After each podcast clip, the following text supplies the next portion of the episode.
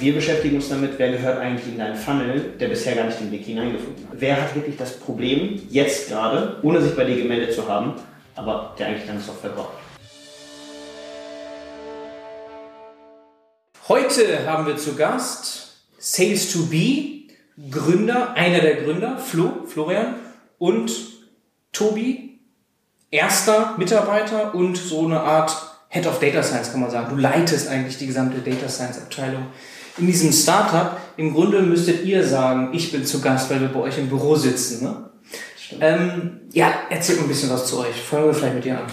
Erstmal sehr cool, dass du dir heute die Zeit genommen hast und äh, uns hier in unserem neuen Office begrüßt. Was, wer sind wir, was machen wir? Uns gibt es seit mittlerweile zweieinhalb Jahren. Ähm, kann man nicht so richtig fassen, ehrlich gesagt, dass das schon so lange her ist, aber ähm, haben ganz klein angefangen, haben äh, in, in Bielefeld in der Founders Foundation unseren Ansatz validiert und ähm, ja, haben von Anfang an uns dem Thema gewidmet, wie kommen Menschen in B2B eigentlich zusammen, wie mhm. entstehen neue Vertriebskontakte, ähm, haben gemerkt, dass da unfassbar viele Potenziale schlummern und ähm, haben uns dann daran gemacht, die datenbasiert zu heben, gemeinsam mit unseren Kunden.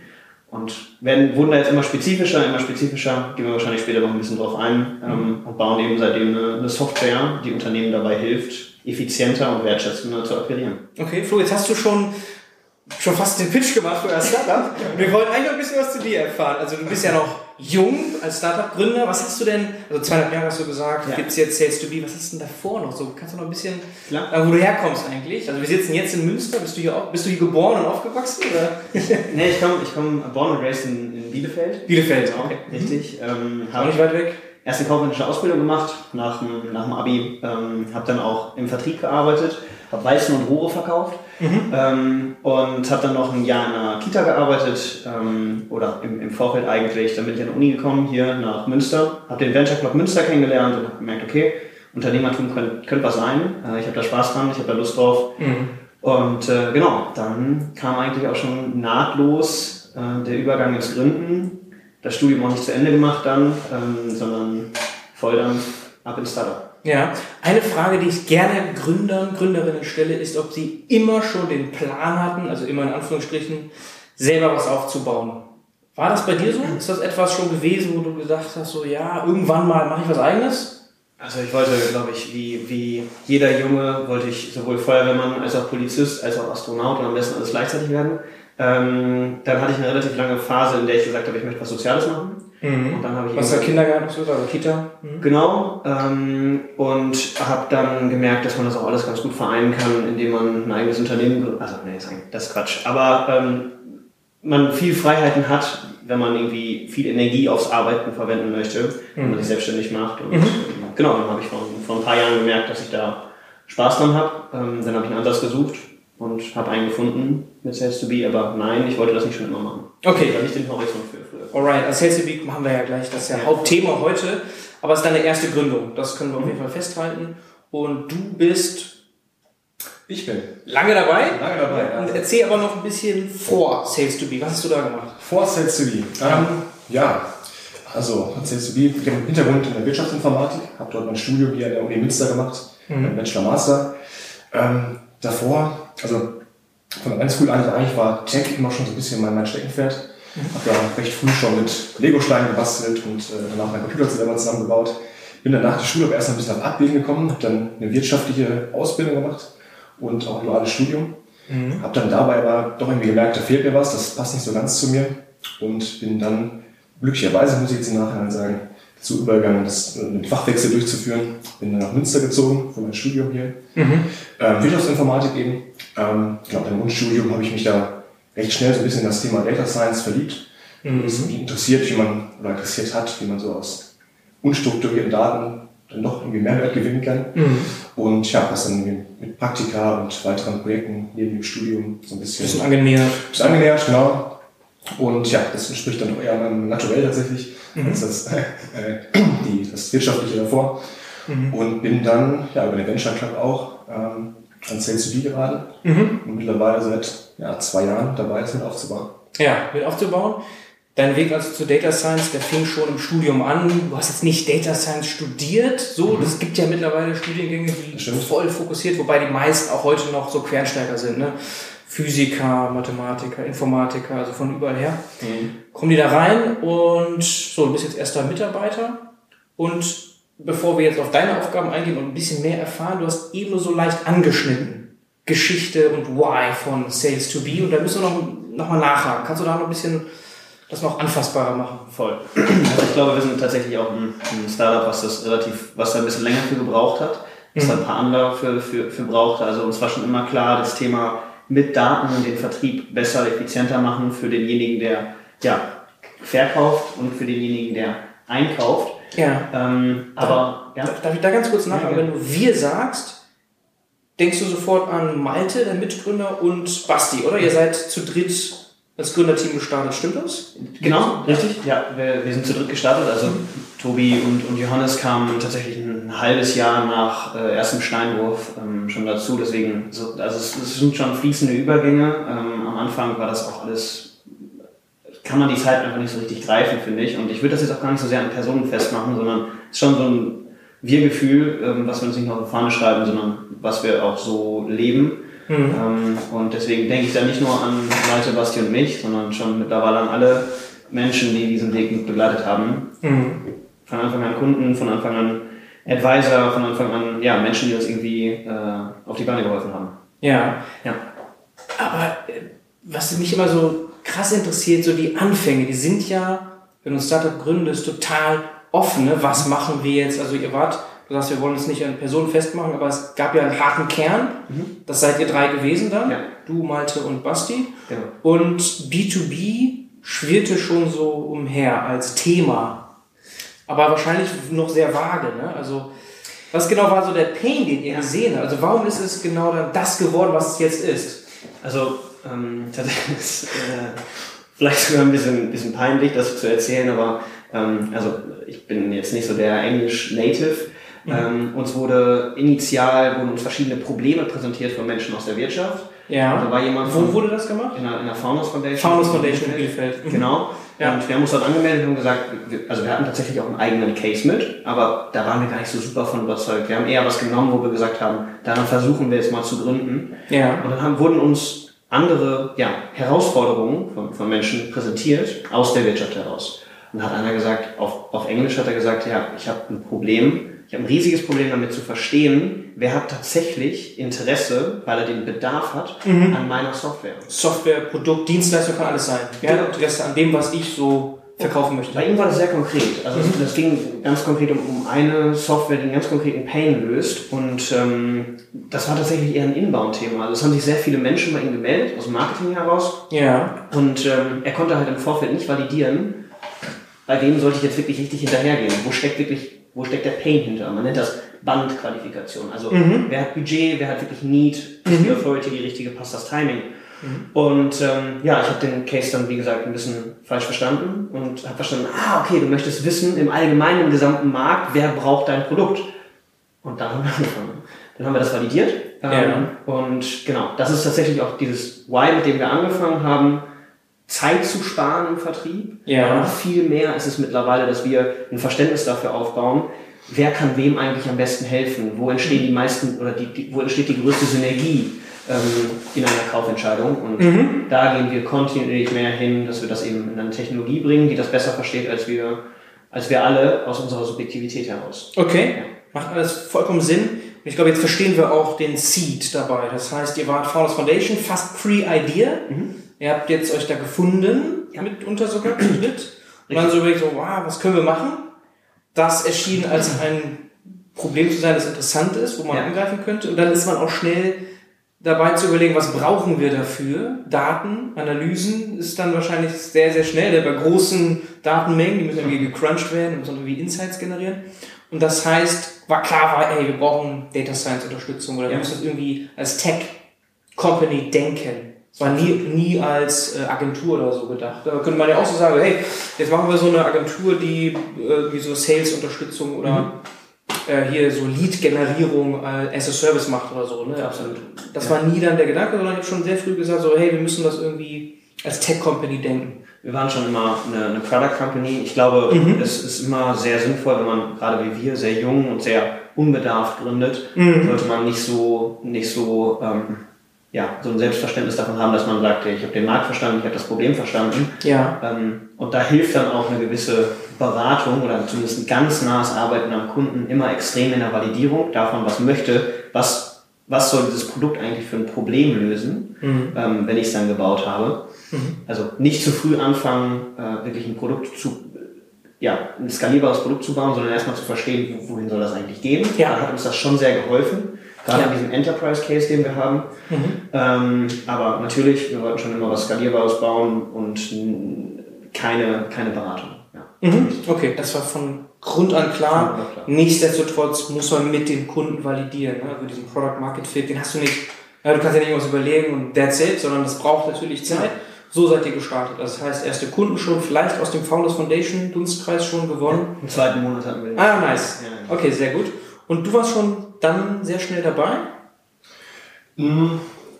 Zeitlicher Rahmen so ein bisschen, ein bisschen später, ja. Also, äh, doch relativ schnell, relativ schnell nach der Founders Foundation war ich dabei. Ja. Ähm, Beschreib mal so ein bisschen die Anfänge. Also du kommst Ja, dann rein, da war ja nichts. Also grüne Wiese hört sich Ja. erstmal super an. Yes. heißt aber auch gleichzeitig, du musst alles aufbauen. Also als Data Scientists schätzen wir das nicht unbedingt, wenn man alles aufbauen muss.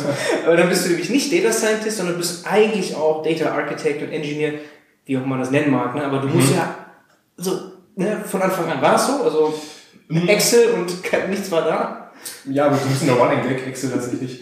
Also damals, als ich dann vor ja, zwei Jahren eingestiegen bin, ich weiß eigentlich ziemlich genau, wie du das erste Mal Sales to Be bei Venture Club, beim Venture Club gepitcht hast. Und dann sind wir recht schnell ins Gespräch gekommen, so eben mit der Intention, ob ich da vielleicht helfen kann. Ja, Und äh, ja, Gespräch kam mal raus, da ist durchaus noch Potenzial nach oben. Also, so ein bisschen. war ein bisschen, kann man noch, kann, ich- kann ich da helfen. Ähm, klar, mittlerweile ist einfach ein Running Gag, das Excel ist natürlich jetzt äh, nicht mehr. Aber mh, genau, war halt schon so, dass da noch viel Arbeit bestand. Damals war halt die, die Idee vor allem da, die, die, der Need war da. Dann es halt darum, wie wir das Ganze ein bisschen ja, automatisieren können, wie wir das mit, mit, mit Data Science abbilden können. Ja. Und gut, dann die ersten Monate waren auf jeden Fall viel Experimentieren dann für mich. Weg von diesem Excel-Prozess hin zum Machine Learning, wenn man es so nennen möchte. Ja. In dem Bereich habe ich dann grundlegend noch betreut, äh, Richtung Daten, Daten analysiert, viel experimentiert natürlich. Hatte dann aber auch Unterstützung von Basti, dem äh, CTO und Stimmt. Co-Founder. Ihr habt immerhin im Gründerteam schon eine technische Kompetenz Ja. gehabt von Anfang an. Ne? Ja, Ja, absolut. Genau. Was ihr braucht als Tech-Company. Also nicht euch jetzt kleinreden, aber es ist nützlich, wenn du eine Tech-Company aufbauen willst, wenn du einen CTO von Anfang an irgendwie dabei hast. Ne? Das Genau. heißt, du und Malte, ihr seid Business, Marketing, Product, Sales und dann Basti, CTO von Anfang an, aber halt keine, kein Data Scientist. Das hast du dann reingebracht. Ja. Genau. Ähm, ja, am Anfang halt, ja, die Aufgabenteilung gehabt, Infrastruktur und Data Science. Und sind nach und nach immer weiter zusammengewachsen, dass wir die ersten, das erste Frontend fürs interne zumindest schon mal gebaut haben, die Analysen zu visu- visualisieren, die Datenbank vernünftig aufgezogen haben, da im engen Austausch waren.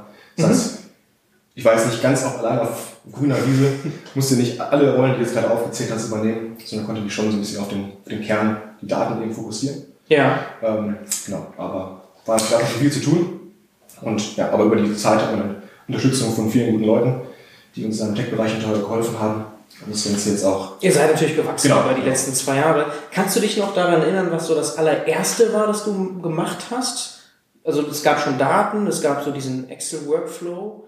So, äh, du grinst. Oder du bist so gespannt auf Weil ich glaube, das, das bleibt ja dann so im Kopf. So die ersten Dinge, ne? die sind die größten Schmerzen, erstmal überhaupt anzukommen. Ja, tatsächlich. Was, was hast du gemacht irgendwie, um erstmal anzukommen? Um erstmal anzukommen. Ja gut, am Anfang musste ich mir auch viel noch an das Problem reindenken, oder beziehungsweise die drei oder Ja. Malte und Flo vor allem hatten das Problem schon recht weit gedacht in Excel. Und dann war es wirklich erstmal recht kompliziert, ähm, den Gedankengang so nachzuvollziehen. Eine Frage Und dann- dazu, wenn wir sagen Excel, wie muss ich mir das vorstellen? Das sind dann Kontakte gewesen, die äh, so, so wie CRM-mäßig gewisse Punkte abgebildet haben, was so passiert ist, dann Kontaktdaten eingepflegt, so, so in der Art, muss man sich das vorstellen? Ähm, es ging da, da vor allem so um die Unternehmensbasis, mit denen wir quasi, ähm, den Pool an Unternehmen, die wir damals aufgebaut hatten. Ja, also Themen, was sind das für Unternehmen, für Mitarbeiter, Genau. wie viel Umsatz machen die, solche Genau, Sachen. Okay. Für diesen Pool, den wir dann nach und nach ausbauen wollten, Mhm. an Unternehmen, aus denen wir dann äh, Potenziale generieren wollen. Und dort war erstmal die Aufgabe, sich ein bisschen reinzufuchsen, ähm, wie das Ganze dann gedacht war und wie man es dann vielleicht optimieren kann. Mhm. Ähm, ja. Okay, das hast du dann alleine gemacht und das hat dich dann sicherlich so, ja, ich schätze mal zwei, drei Monate ne, beschäftigt, bis du da so die Basics hattest, um überhaupt über, du meintest eben Software bauen, so Python oder A oder sonst irgendwas. Mhm. Es hat bestimmt so zwei, drei Monate gedauert oder mehr. Kannst du ja nochmal kurz kommentieren? Ähm, ja, das passt ganz gut. Wir haben angefangen, wirklich ganz lean mit Ex- Experimenten. Also ich habe angefangen, damals noch in A, erstmal ein bisschen visualisieren, was, haben wir überhaupt. Okay, das Ähm, bietet sich an, ne? Ein bisschen, Genau, du kannst auch in Excel ein bisschen visualisieren, aber gehst dann schnell gerne zu R und genau, da hatte ich wesentlich mehr Optionen, mehr Flexibilität. Ähm, tatsächlich das allererste Frontend war auch noch in, in Shiny gebaut, mit A. Ah ja, okay. Ähm, also jetzt nicht unbedingt ähm, Production ready, Ja. aber war ein guter Ansatzpunkt, erstmal zu schauen, was haben wir denn da, wie kann man das Ganze visualisieren, welche Zusammenhänge, Zusammenhänge erkennen wir. Und dann war der Übergang eigentlich recht fließend hin zu einer vernünftigen Infrastruktur, sondern zu Python gewechselt. Okay. Und das war dann halt der, ja, die Transition quasi von diesen Experimenten, die wir irgendwie in Skripten, in A-Skripten abgebildet haben, hin zum automatisierbaren Python-Skripten. Das war Nice. ein fließender Übergang, den kann ich jetzt gar nicht so genau spezifizieren. Ja, okay, wir müssen nicht in, in alle Details, aber nur so gerade die Anfänge sind spannend. Und wir sehen dann halt diese sehr schnelle Evolution, ne? weg von Excel, Ja. dann ein bisschen R, ein bisschen visualisiert, exploriert. Und jetzt kommen wir gleich noch, seid ihr viel, viel weiter natürlich schon. Darf ich ganz kurz ESOP ansprechen? Ist ja immer so bei Startups in Deutschland eine Challenge. Du bist jetzt der erste Mitarbeiter. Hast du eine irgendeine Form von Beteiligung? Seid ihr da schon weit? Also, ja, klar, äh, ist jetzt die Frage, wer das, wer das beantwortet. Ähm, aber wir haben einen sehr guten Anwalt für die ganze Thematik, sodass das irgendwie auch steuerlich optimiert ist. Äh, Das Thema ist eins, glaube ich, der zentralsten, wie man eine, gemeinschaftliches, eine gemeinschaftliche Verantwortung, eine gemeinschaftliche Zielsetzung Alignment, zur Incentivierung. entsprechend incentivieren. Genau. Und ähm, ich würde schon sagen, dass das, also mittlerweile ist es, glaube ich, für, für Startups, die noch lange leben wollen und die noch viel erreichen wollen, ist das absolut elementar. Ja. Und gerade bei uns, wir sind bisher ohne Investoren unterwegs, das bedeutet also, der komplett, die kompletten Shares liegen bei uns. Ähm, und wir wissen sehr genau, dass, das, äh, dass wir ohne, ohne Team nicht ansatzweise da werden, wo wir jetzt stehen. Das heißt also, time to share. Ja. Und deswegen das Programm setzen wir gerade richtig auf, aber ja. Ist Bei- kompliziert in Deutschland, ne? einigen ist das schon wesentlich klarer. Ja. Aber das muss ich, also wir sind, du hast ja eben noch gefragt, vielleicht nochmal so zwei Sätze zurück oder 20. Ähm, du hast ja gefragt, wie wir, da so, wie wir da so aufgebaut sind. Das ist zum Beispiel ein Thema, das liegt bei Malte. Malte ist der Strukturierte von uns. Ja. Das heißt also, das ist der Mensch, der ähm, Finanzielles regelt ähm, und beispielsweise auch solche Themen mit Legal, damit das gut funktioniert, weil jemand, das ist jemand, der bringt Themen gerne auf 100 Prozent.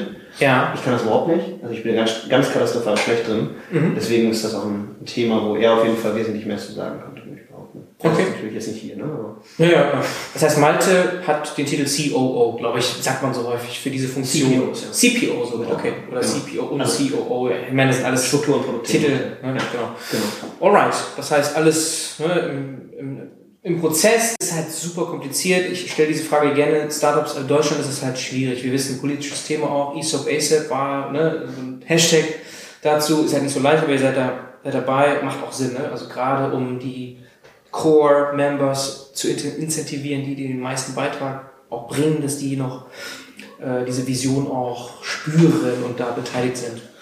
Okay, super. Dann ähm, haben wir ja jetzt erfahren, so ein bisschen schon grob, worum es geht. Kannst du noch mal mehr ins Detail gehen, Flo? Also Ja.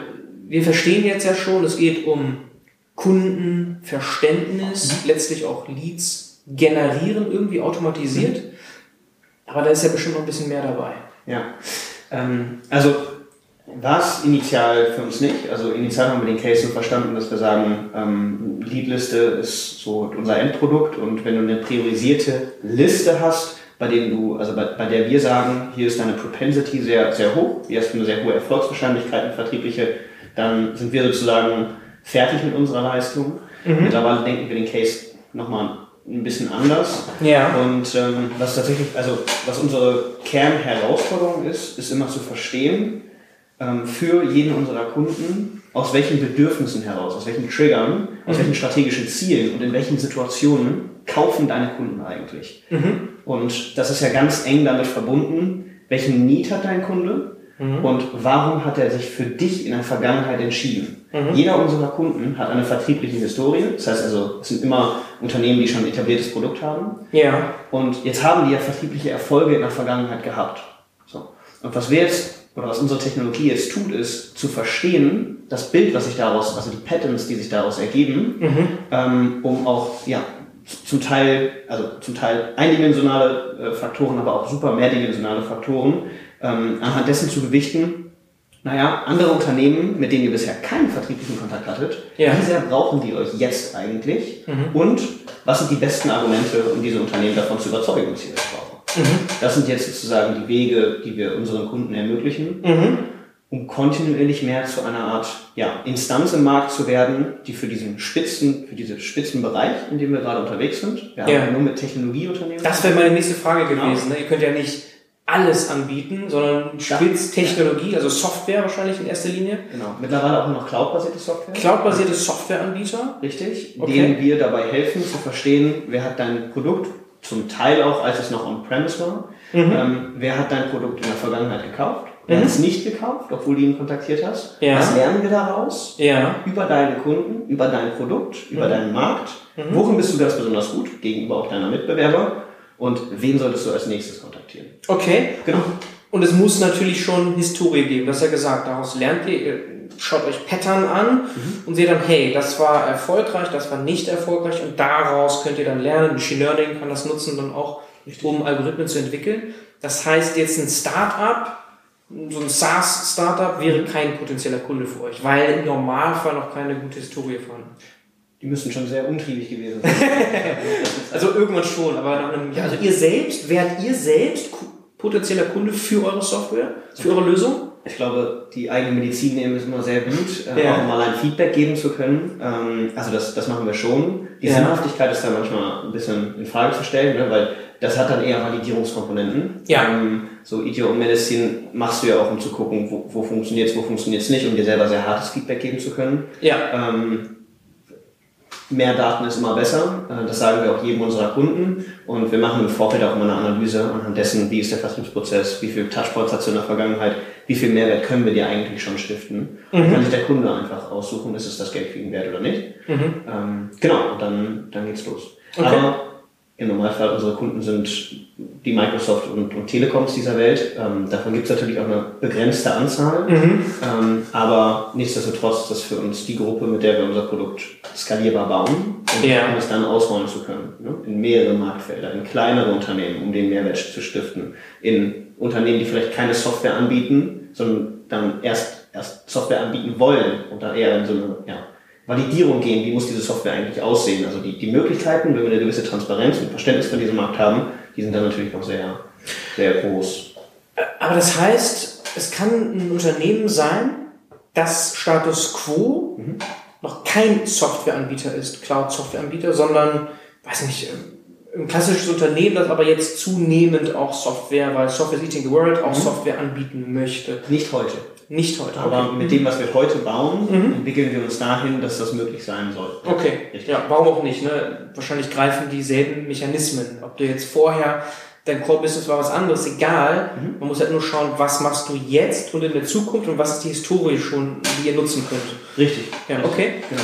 Und eine offensichtliche Frage wäre jetzt, weil wir im Datenbusiness-Podcast sind, die Wichtigkeit von Daten dabei. Ich meine, das ist klar, auch jetzt sind schon Sales-Leute ohne Software sehr datengetrieben. In, in, in den meisten Fällen haben sie ja schon diverse Systeme, ne? CRMs und HubSpot. Und es gibt so viele Softwareanbieter, die ja jetzt schon Vertriebsteams unterstützen.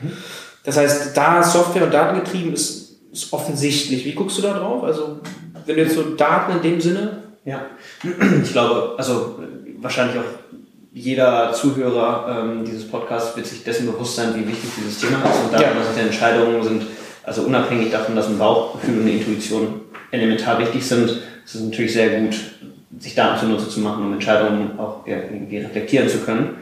Ähm, das, was wir tun, natürlich gibt es dafür einen Markt, natürlich gibt es das einen Milliardenmarkt, dementsprechend gibt es da auch an- andere Unternehmen, die daran unterwegs sind, auch schon seit Jahren und Jahrzehnten zum Teil. Die haben sich aber auch sehr viele davon, du entscheidest dich als Unternehmen irgendwann für eine Richtung. So ein HubSpot zum Beispiel entscheidet sich ja, hat sich nicht für die Richtung entschieden, in der wir jetzt gerade unterwegs sind, genauso wenig wie die CRMs dieser Welt. Die beschäftigen sich damit, wie kann ich den Prozess in einem, mit einem bestehenden Lead eigentlich optimieren, wie kann ich Conversions, ähm, sag ich mal, ja, nach oben ziehen. in deinen Funnel, der bisher gar nicht den Weg hineingefunden hat. Das heißt, Wer gehört in den Funnel? Okay. Mhm. Genau, also wer ist das Target, wo Mhm. deine Sales-Kunst eigentlich ähm, ja, walten lassen solltest? Wer hat wirklich das Problem jetzt gerade und das Mhm. Bewusstsein dafür, ohne sich bei dir gemeldet zu haben, aber der eigentlich deine Software braucht? I see, okay. Und Genau. die Welt ist groß, es gibt sehr viele potenzielle Kunden. Es ist also logisch, dass da eine, eine Datensicht wichtig ist. Und das macht es effizienter am Ende des Tages. Ihr wollt ja nicht Vertriebsleute ersetzen damit oder große Teile der Aufgaben ersetzen, das nicht. Aber diesen Prozess effizienter machen, zu suchen, hey, wer könnte denn potenziell interessant sein? Von vornherein wahrscheinlich auch die Erfolgsaussichten maximieren. Ja, weil du hast ja nur so und so viel Zeit, du hast Opportunitätskosten. Wenn ich jetzt Absolut. XY kontaktiere, Absolut. Hätte ich vielleicht Z kontaktieren sollen anstelle. Also ist auch eine, eine goldene Regel im Vertrieb, also schnell rein und schnell raus aus dem Funnel. Ne? Also nicht viel Zeit mit jemandem verbringen. Ich meine, wenn ich dich vertrieblich kontaktiere und Mhm. ich bin sympathisch und was auch immer und wir verbringen viel Zeit miteinander, aber eigentlich kommen wir irgendwann zum Punkt, dass du den Need gar nicht hast, dann haben wir beide eigentlich ein, also auch wenn es vielleicht eine zwischenmenschliche gute Interaktion war, kommen wir ja nicht an das Ziel, dafür bist du nicht angestellt, dafür bin ich nicht angestellt. Ähm, und wir gewähr, gewährleisten eben, dass dieses, was Spaß macht im, im Vertrieb, das Bonden mit Menschen, das sich in Probleme hineindenken und Lösungen dafür gemeinsam finden, Ja. dass es überhaupt erst auf fruchtbaren Boden stößt. Ja. Ja, und, und ja, ich sag mal, basierend ist auf einem, auf einer, auf einem qualifizierten Pain, den wir identifiziert haben. Okay. Ja. Vielleicht mal zu den Daten kannst du ja wahrscheinlich am besten sagen, was da eigentlich eine Rolle spielt. Welche Daten, von welchen Daten reden wir hier überhaupt? Ja, das stimmt. Also unser Ziel ist ja erstmal einen Überblick zu bekommen an den Unternehmen, die in Deutschland aktiv sind. Also momentan sind wir auf den deutschen Markt fokussiert. Deutsch oder Dach? Ähm, Wirklich? Dach, okay. Also auch Österreich. Ja. Ja. Okay. Genau, und über diese Unternehmen wollen wir halt dann möglichst viele Daten sammeln, also so Steckbriefe erstellen über die Unternehmen, die dort agieren. Ja. Ähm, kann jetzt recht weit in Zahlen vielleicht fassen, also anderthalb Millionen Unternehmen in Deutschland haben wir in unserer Datenbank, wovon circa ein Drittel von uns äh, mit sehr guten Daten gepflegt ist, sodass wir die aktiv äh, bearbeiten. Anderthalb Millionen sind drin und ein Drittel davon, halbe Million, ist besonders Interessant aktuell, genau. gut gefüllt, was Daten angeht. Mhm. Okay. Genau, und über diese Unternehmen bauen wir dann quasi auf mehr- mehreren Dimensionen einen Steckbrief auf. Das umfasst natürlich sowas wie Basisdaten erstmal, ähm, wo sitzt das Unternehmen, ähm, welche Gesellschaftsform wann wurde es gegründet, ist erstmal nicht so relevant, aber natürlich braucht man diese Daten.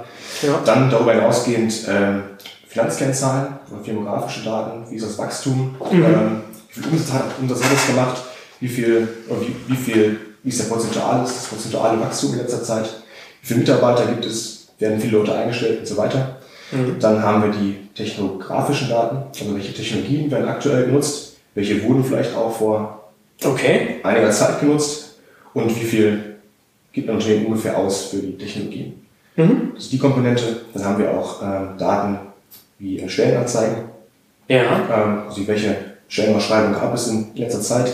Und da ist immer wichtig, dass wir diese zeitliche Komponente abbilden, weil die, die Vertriebshistorie ähm, ist ja nicht so, wenn jetzt ein, ein Potenzial zustande gekommen ist oder nicht zustande gekommen ist in der Vergangenheit, dann müssen wir wissen, wie sah das Unternehmen zu diesem Zeitpunkt aus und nicht, wie sieht es, wie sieht es jetzt aus, damit wir nicht diesen, diese zeitliche Verzerrung drin haben. Und deswegen müssen wir zum Beispiel bei Stellenanzeigen eben auch sagen, wissen können, welche Stellen wurden gesucht und welche ähm, werden aktuell gesucht. Okay. Und dann gibt es wahrscheinlich noch mehr Datenquellen? Genau, neben den bereits genannten haben wir noch textuelle Daten, die würde ich so ein bisschen unterteilen, einmal in Website-Daten und in News-Daten. Website-Daten sind erstmal die, die wir jetzt dann von der, von der Unternehmenswebseite quasi scrapen oder crawlen. Wir laden uns quasi den Quelltext runter, extrahieren die Texte und schauen so ein bisschen, was sind die, die Schlagwörter, die ein Unternehmen verwendet, wie stellt es sich, sich dar, natürlich dann im, im Hinblick auf die, im Vergleich zur Konkurrenz oder zu anderen, zu anderen Unternehmen. Und mit News-Daten sind sowas gemeint wie ähm, ja, Artikel über das Unternehmen in der Presse, sei es jetzt irgendwie veröffentlichte Artikel auf Google News oder auch auf der eigenen Webseite, in die Blogbeiträge. Ja. Also da schauen, was sind da quasi die, ähm, die aktuellen Geschehnisse rund um das Unternehmen. Gibt es irgendwie neue Neuankündigungen im Bereich von neuen Projekten, die aufgenommen wurden? Expandiert, das, expandiert ein Unternehmen? Oder ähm, gab es einen Personalwechsel in der Führung? Solche Daten sammeln wir eben auch, weil das dann wichtige Signale sein können, ähm, für den, die wir dann verwenden können für die Analyse. Mhm. Ähm, genau. Okay, okay, das würde sich ja ein Vertriebsmitarbeiter auch durchlesen wollen. Ne? Also googelt das Unternehmen oder ne, schaut sich an, ne, Presse, diverse Journale, TechCrunch oder jetzt relevant vielleicht für euch, nicht unbedingt im deutschsprachigen, gibt vielleicht wieder andere Stellen, aber das ist so das, was so die Datenquellen sind, die sich auch Vertriebsmitarbeiter anschauen. Handelsregister ist wahrscheinlich sehr wichtig dabei, wenn du erwähnst äh, Gründungsjahr, wo, wo und Themen und so. Das ist eine der ganz großen Themen wahrscheinlich und was mich erstaunt hatte eben war Technologie, also was da verwendet wird im Unternehmen. Wie kommt ihr da dran? Mhm. Das ist ja nicht unbedingt öffentlich, oder? Also, Das stimmt. Also ja, das ist nicht öffentlich. Also wir sind ja gerade auf jeden Fall noch weiter dran, das weiter zu verfeinern. Da ist Ja. durchaus Quellen, wo man ähm, diese Daten im Unternehmen bekommt. Mhm. Da haben wir jetzt auch einen neuen, neuen Partner an, an Land gezogen, mit dem wir das bald umsetzen werden. Mhm. Genau, da bekommt man schon Einblicke in, in das Unternehmen, was verwendet werden. Natürlich jetzt vielleicht nicht jedes HR-Tool. Gibt es irgendwo Grenzen, die wir dann nicht über, über, ähm, über öffentliche Quellen beziehen können. ja. Aber es gibt eben durchaus schon gerade, gerade eben in Richtung Webseite, was wird dort verwendet, wo läuft das Hosting. Ähm, Ah, okay. Welche- Okay, das, das, okay. so solche Daten. Ja, Es gibt natürlich Grenzen, die wir dann eben nicht, die vielleicht dann nicht irgendwie von unserem Partner oder durch uns selber irgendwie ähm, ange- angezapft werden können. Mhm. Aber man kann durchaus viel daraus holen. Okay. Zum Beispiel aus Stellenausschreibungen kannst du ganz gut identifizieren, welche Skills werden da eigentlich gesucht Ah, ja. bei den Menschen, ähm, Mhm. die, die dazukommen sollen ne? oder die das Team steuern sollen. Das ist schon recht ergiebig, so im Allgemeinen. Mhm. Du hast ja auch gerade gesagt, man könnte sich das als Vertriebsmitarbeiter irgendwie auch angucken. Macht man auch. Macht man auch? Kostet halt sau viel Zeit. Ja. Und du hast immer nur den Blick auf ein Unternehmen, was du dir gerade, was du dir gerade anschaust. Das bedeutet, was ja jetzt der Mehrwert unserer, unserer Technologie ist, ist, dass wir nicht sagen, wir gucken uns das eine Unternehmen an und darüber bereiten wir dir die besten Informationen vor, sondern wir gucken uns deine bisherigen Kunden an, objektiv, verstehen daraus, was ist eigentlich das Bild dieses Unternehmens und dann übertragen wir das auf die Zukunft. Das ist ja das ist eine Leistung, die wir im Kopf irgendwie gar nicht hinbekommen. Ne? Auch wenn wir alle Quellen dafür hätten, dann würden wir halt einen, einen Baum, äh, einen Wald mit vielen Bäumen sehen, sag ich mal. Ne? Und ähm, wir unterscheiden tatsächlich auch in zwei Arten von Informationen. Die einen davon sind ausschließlich relevant für die Analysen, die wir fahren. Ne? Also das sind zum Teil technografische äh, oder Technographics, technografische Elemente, Textelemente und und und. Die sind ganz wichtig für dieses, für, für die Analyse, für das ideale Kundenprofil. Aber die teilen wir niemandem mit. Wenn wir jetzt ein Potenzial ausgeben, dann sagen wir nicht, oh, dieses Unternehmen, das nennt äh, zehnmal mehr auf, an, auf ihrer Webseite das Wort, weiß ich nicht, Internationalisierung, genauso wie deine bestehenden Kunden. Also ist das dein Kunde? Ja. Das sind ja Informationen, die kannst du dir als Vertriebler überhaupt nicht zunutze machen. Andere Dinge kannst du dir als Vertriebler wieder richtig gut zunutze machen. Beispiel, dieses Unternehmen, was wir dir jetzt ausgeben, kauft Cloud-Produkte in den meisten Segmenten als Early Adapter, also sehr früh. Ja. Und jetzt gehst du auf, diesen, auf den Ansprechpartner des, des von uns identifizierten Unternehmens zu und sagst, naja, sie kaufen ja im Normalfall ohnehin relativ früh, sind da technologisch fortschrittlich, darin neue Software einzuführen. Wir haben hier ein sehr, ja, ein sehr modernes, sehr fortschrittliches Produkt ähm, und du weißt ja direkt, dies, dieser Mensch, mit dem du sprichst, ist ein bisschen risikoaffiner. Und solche Dinge kannst du dir extrem zunutze machen als Vertrieb. Okay, okay, das macht Sinn. Und über die Websites kriegt man schon sehr, sehr viel raus, Stellenausschreibungen.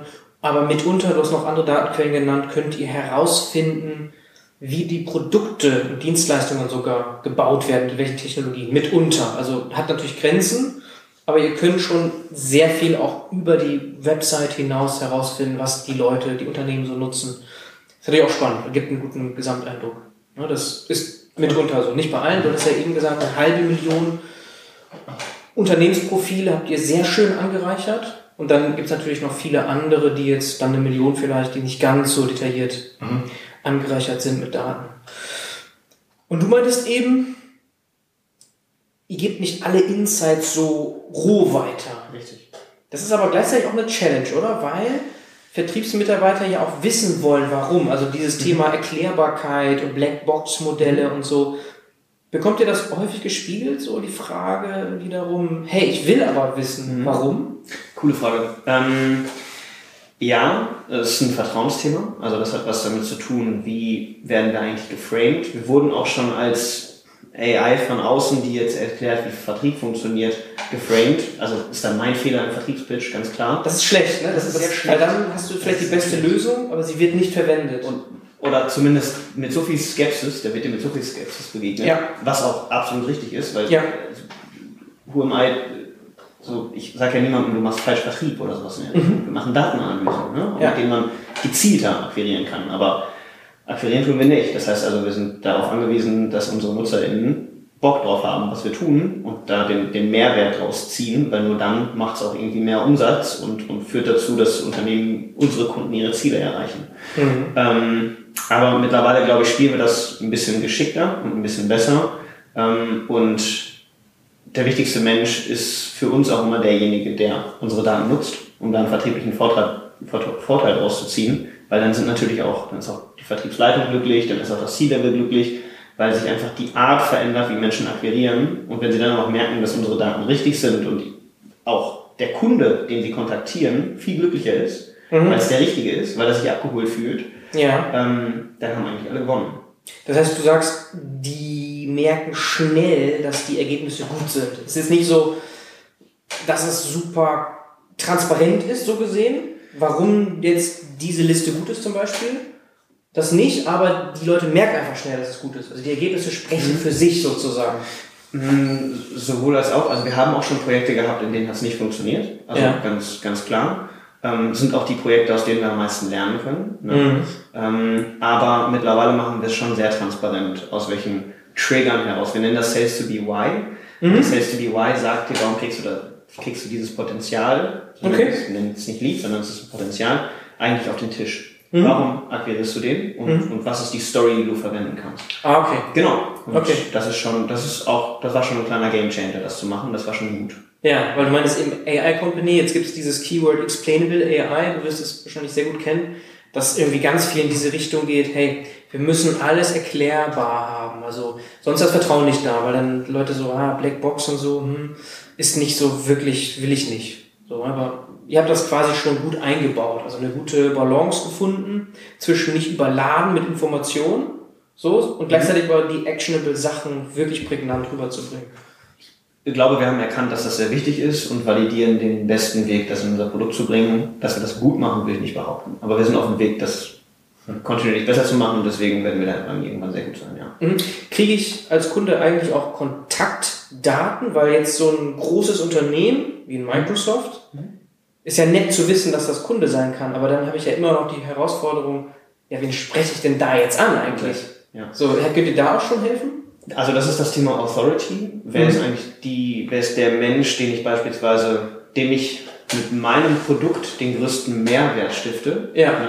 Ähm, also das ist jetzt sehr vertrieblich, sowas, ne? aber, ich, aber im Allgemeinen geht es ja immer darum, wer ist mein Peer im Zielunternehmen, M- mit wem spiele ich in eine Richtung ähm, und da können wir schon bei, bei unterstützen. Ja. Das hat dann was mit einer Buyer-Persona zu tun, ähm, das hat was damit zu tun, wie kannst du eigentlich die Story richtig aufladen, wer hat die Kaufentscheidung getroffen bei deinen bisherigen Kunden, wer hat sie nicht getroffen, was sind da, sage ich mal, ja, Patterns, die, die, die sinnvoll waren und die können wir dann dementsprechend auch ähm, in die neuen Potenziale mitgeben, ja. Aber da passen wir natürlich immer sehr auf, dass das DSGVO-konform ist. Ja, genau. So auf Personenebene muss man dann gucken, ne? aber Genau, ja. ich denke mir jetzt so als, ne, als äh, User eurer Software, als Vertriebsmitarbeiter, hilft es mir jetzt nicht so zu wissen, so, hey, Microsoft könnte ein guter Kunde sein, sondern ich will ja dann, da geht's ja erst los, da muss ich ja da herausfinden, ja, wer ist denn jetzt der Champion für mich, mit dem ich da sprechen muss, so, dass ihr da dann auch so ein bisschen helfen könnt. Also zwei Punkte dazu. Microsoft würden wir nie ausgeben als Kunden, also als, als Target, weil wir helfen einer Microsoft dabei, mittelständische Unternehmen zu akquirieren. Das bedeutet also, wir haben nicht diese, wir, Okay. wir helfen Unternehmen nicht dabei, irgendwie DAX-Konzerne als Kunden zu gewinnen, sondern Ja. mittelständische Hidden Champions und da ist deutlich schneller klar, wer trifft da eigentlich Okay. die Entscheidung. Das ist dann der CIO oder der Head of IT Okay. oder derjenige aus der Fachabteilung. Und ich würde auch nicht sagen, dass das nicht hilft, zu wissen, ähm, in welchem Unternehmen du deinen Ansprechpartner, deine Ansprechpartnerin suchst, weil du musst es ja dann nur noch in einem Unternehmen machen. Ja, ja, es hilft auf Also- jeden Fall, klar. Aber, nee, aber ich dachte, klar, am meisten hilft es natürlich auch, wenn wir den selbst auch anrufen würden und sagen würden, hast du da eigentlich Lust drauf und gerade an den Tisch bringen. Ja. Da sind wir noch nicht. Ja. Aber ähm, die, in die Richtung gehen wir immer mehr. Okay, fair enough. Ich hatte nur das Bild, wenn ein großes Unternehmen vorgeschlagen wird, aber es sind ja mitunter eher die mittelständischen, hast du gerade mal betont, Ja. wo du dann relativ schnell dann doch den Zugang findest, Voll. wenn du erstmal den Vorschlag hast. Aber Social Media hast du eben nicht erwähnt, ne? Das ist jetzt keine Datenquelle. Jetzt irgendwie LinkedIn, Xing oder so, das nicht. Mhm. Oder noch nicht. Na, aktuell haben wir das noch nicht eingebaut. Wir haben verschiedene Versuche in diese Richtung gemacht. Ja. Aber wir haben erkannt, dass es eigentlich so wahnsinnig den Mehrwert bringt für die, für die äh, Idee, die wir eben umsetzen wollen. Mhm. Weil, Beispiel jetzt zum Beispiel Facebook, dort veröffentlichen die Unternehmen dann doch eher nicht so relevante News für unsere, für unsere für unseres, unseres Zusammenbringen von Partnern. Ja. Das ist halt um Community-Features, Gewinnspiele und was weiß ich. Okay. Das äh, bringt tatsächlich dann gar nicht so viel Mehrwert. Okay. Wir sind eher darauf fokussiert, wenn es jetzt um so News geht, dass wir schauen, ähm, was für große Bewegungen gibt es bei diesem Unternehmen. Mhm. Expansion, neue Projekte und dergleichen. Mhm. Und daher sind wir, haben das aktuell nicht auf der Roadmap. Okay, interessant. Überrascht mich so ein bisschen, so ein Social Media Zeitalter. Ich glaube euch 100%, ihr werdet das analysiert haben, aber es überrascht so ein bisschen in dieser Social Media Welt, dass das nicht von dieser Bedeutung ist, so LinkedIn, Facebook, Instagram und so weiter und so fort, Twitter, sondern dass ihr eher sagt, nee, die Website und News und so, die sind viel relevanter. Ich hatte jetzt nochmal nachgefragt, gerade weil wir diskutiert haben, so, hey, suchen wir die Menschen im Unternehmen, da denkt man sofort an die sozialen Netzwerke, ne? dass man da halt die Titel vielleicht hätte und so sagen könnte, hey, da gibt es einen Head of Sales, ne, DSGVO-konform, äh, ne, guck mal da rein so. Mhm. Ja. Es war jetzt auch eher, also auf Unternehmen bezogen. Der, der Content, den Unternehmen Mhm. in sozialen Medien publizieren, der ist sehr generisch. So, da kriegst du relativ wenig Insights raus. Ja. Welche Personen die Entscheidungen treffen, ist natürlich am einfachsten darüber herauszufinden, über Mhm. Business, äh, Business äh, Social Media. Auch Mhm. da nicht über Facebook, ähm, sondern über LinkedIn und über Xing. Mhm. Ähm, genau, aber das ist dann eigentlich schon ein Schritt weiter im Vertriebsprozess. Schritt Also, weiter. ne? Genau, Okay. das, ist, das ist dann ein Schritt, Schritt weiter. Ja. Okay, Vertriebsmitarbeiter nutzen natürlich diese Softwarelösung, Tools, aber ihr seid vorgeschaltet. Richtig. Ne? Genau. Und dann habe ich aber entsprechend die Liste, die ich abarbeiten, Mhm. abarbeiten kann. Können wir konkrete Beispiele besprechen, also für Kunden, die ihr schon habt? Klar, auf jeden Fall. Also im Allgemeinen, ähm, wir haben damit angefangen, du hast ja eben gesagt, man kann nicht alles äh, und man muss sich da irgendwie einen gewissen Fokus setzen. Mussten wir lernen. Also wir dachten, wir können sowohl für denjenigen arbeiten oder mit demjenigen arbeiten, der Lagerhallen baut, genauso wie für denjenigen, der irgendwie Software produziert. Ja. Wir brauchten ein bisschen, um zu wissen, okay, wir brauchen eine möglichst homogene Kundengruppe, Mhm. um, um eben auch ja, ein Produkt bauen zu können. Mhm. Ähm, und mittlerweile sind es Unternehmen wie hier aus, aus, dem, aus dem Kreis, eine Netco, ähm, Netco? die halt kontinuierlich weiter wachsen möchte. Oder Unternehmen wie, wie eine Shopware, ähm, mit denen wir früh zusammengearbeitet haben. Ähm, aber auch Unternehmen, die sehr konkrete, sehr spezi spezialisierte Software äh, produzieren oder herstellen und, und, und verkaufen, ähm, wie beispielsweise die Spirit. Und dann auch wieder auf der anderen Seite Unternehmen, die einen unfassbar großen Basket haben. Die Telekom, die haben mehr als 300 Produkte, ähm, mit, die man mit uns verkaufen könnte oder die wir mit, mit ihnen gemeinsam verkaufen könnten. Und mehr als 50.000 Mitarbeitende, die im Vertrieb arbeiten. Ja. Ähm, das sind natürlich auch Kunden, mit denen wir unfassbar viel Potenzial haben. Ne? Mhm. Wir dann immer kleine dezidierte Projekte mit denen machen und unsere Software äh, anwenden in einzelnen kleinen Bereichen Mhm. ähm, und dann gucken, wie, wie sehr fängt sich das, wie sehr, wie viel Mehrwert stiftet das schon und wie, wie groß können wir das Thema gemeinsam denken. Mhm. Wie sieht das konkret aus? Ähm, Die sagen dann so, das ist das Produkt, das ist die Historie dazu bisher. Mhm. Ne, Das sind die erfolgreichen Sales und da sind wir nicht weitergekommen. Das Richtig. bekommt ihr. Richtig? Wie bekommt ihr das? Ist das äh, immer wahrscheinlich unterschiedlich, ne? je nachdem, wie die Daten vorliegen? Genau. In den seltensten Fällen durch eine direkte CRM-Anbindung in einem Proof of Concept, weil das ist dann doch nochmal, dann, dann würden wir bei solchen großen Unternehmen doch nochmal ein bisschen länger irgendwie mit, mit Legal zusammensitzen. Ja. Meistens sind es halt Downloads aus dem CRM, die werden bereinigt um Daten, die nicht mit uns geteilt werden, Okay. dürfen und die spielen wir dann ein. Okay, irgendeine CSV, so, die kriegst du dann oder euer Team dann. so, und, und wie geht's dann weiter? Also, die sagen euch dann, so, das ist so das, was wir euch geben können. Genau. Und dann seid ihr in diesem, in dieser Phase, wo ihr euch beweisen müsst, zeigen müsst, dass es so funktioniert, oder, oder wie läuft so eine Zusammenarbeit dann ab? Genau, also das ist schon immer ein gegenseitiges Miteinander validieren. Also wie, wie funktioniert das eigentlich? Weil das, was wir machen, funktioniert auch nicht in jedem Vertriebsprozess, zumindest nicht, wie wir es jetzt gerade anbieten, weil es noch sehr spitz ist. Also du brauchst Menschen, die eine gewisse vertriebliche Kompetenz haben und auch aktiv akquirieren in irgendeiner Form. Ja. Und nicht vom Hörer sitzen und warten, bis es klingelt, weil das wird mit unseren Daten nicht passieren. Das ist ja so, dass du den selbst in die Hand nimmst. Ähm, und äh, wenn, wenn das Setup klar ist, dann ist es immer so, dass wir eine kleine ja, versuchen, so einen gemeinsamen Halo-Effekt zu erzeugen. Bedeutet also, wir haben eine relativ kleine vertriebliche Gruppe, mhm. also bestehend aus einem Projektleiter, einer Projektleiterin, normalerweise Head of Sales, mhm. ähm, und drei bis zehn ähm, VertrieblerInnen, mhm. die dann ein ganz konkretes Produkt, für das wir die Analyse im Vorfeld gemacht haben, ähm, ja, eine gewisse Zeit geblockt haben für sich, das über sechs Monate äh, zu vertreiben. Also normalerweise gehen wir auf sechs Monate initial. Mhm.